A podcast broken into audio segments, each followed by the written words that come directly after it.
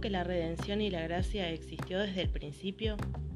En ocasiones ignoramos o nuestra mente no puede entender la dimensión de la eternidad de Dios, y algunos llegamos a pensar que Él improvisó al momento de ver que la humanidad se corrompía, y dijo sobre la marcha, bueno, voy a tener que enviar a mi único hijo a salvarlos. Es por eso que tenemos la inquietud de compartir una revisión panorámica de la Biblia para poder dar fundamento a nuestra fe. Si sos creyente o conocedor del Evangelio, puedo llegar a entender que sabés cómo comenzó todo, con un Adán y una Eva perdiendo el señorío y el gobierno que el Padre les había entregado a causa del pecado, y por haber errado a la instrucción que Dios les entregó. No nos vamos a detener acá, queremos ir 20 generaciones después, donde aparece el patriarca Abraham, conocido como el Padre de la Fe. A este patriarca se le entrega una promesa eterna. Dios le dice que su descendencia sería incontable, que en él serían benditas todas las familias de la tierra y que se le entregaría un territorio para que vivan, donde fluiría la leche y la miel.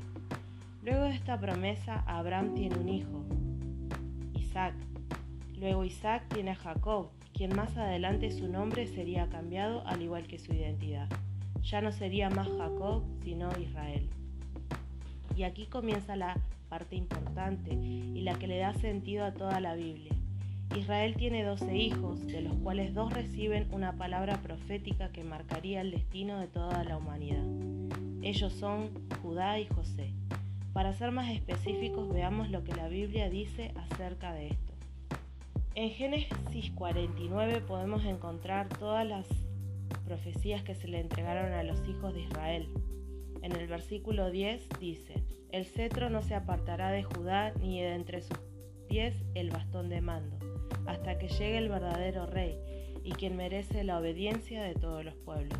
En el versículo 24 dice, José es retoño fértil, fértil retoño frente al agua, cuyas ramas trepan el muro gracias al Todopoderoso que te bendice con bendiciones de lo alto, del abismo, de los pechos y el seno materno, las mejores bendiciones del Padre que las de los montes de antaño, y que la abundancia de las colinas eternas, que descansen todas estas bendiciones sobre la cabeza de José.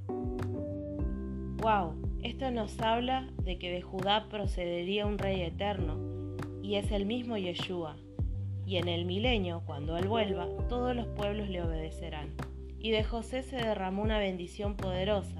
Se dijo que sería tan fructífero que traspasaría los muros, es decir, que iría más allá de lo imaginado. Hay acontecimientos que sucedieron de los cuales nos gustaría profundizar, pero vamos a seguir bajo esta línea para llegar al punto central de la historia de nuestro pueblo.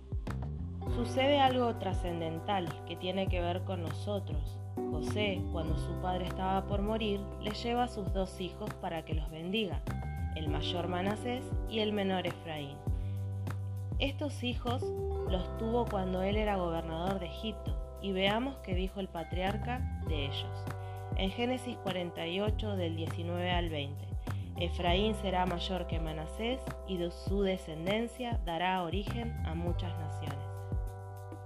En estas palabras podemos ver el cumplimiento de lo que Dios le prometió a Abraham, que sería incontable su descendencia, como el polvo de la tierra, y que en él serían benditas todas las familias de la tierra.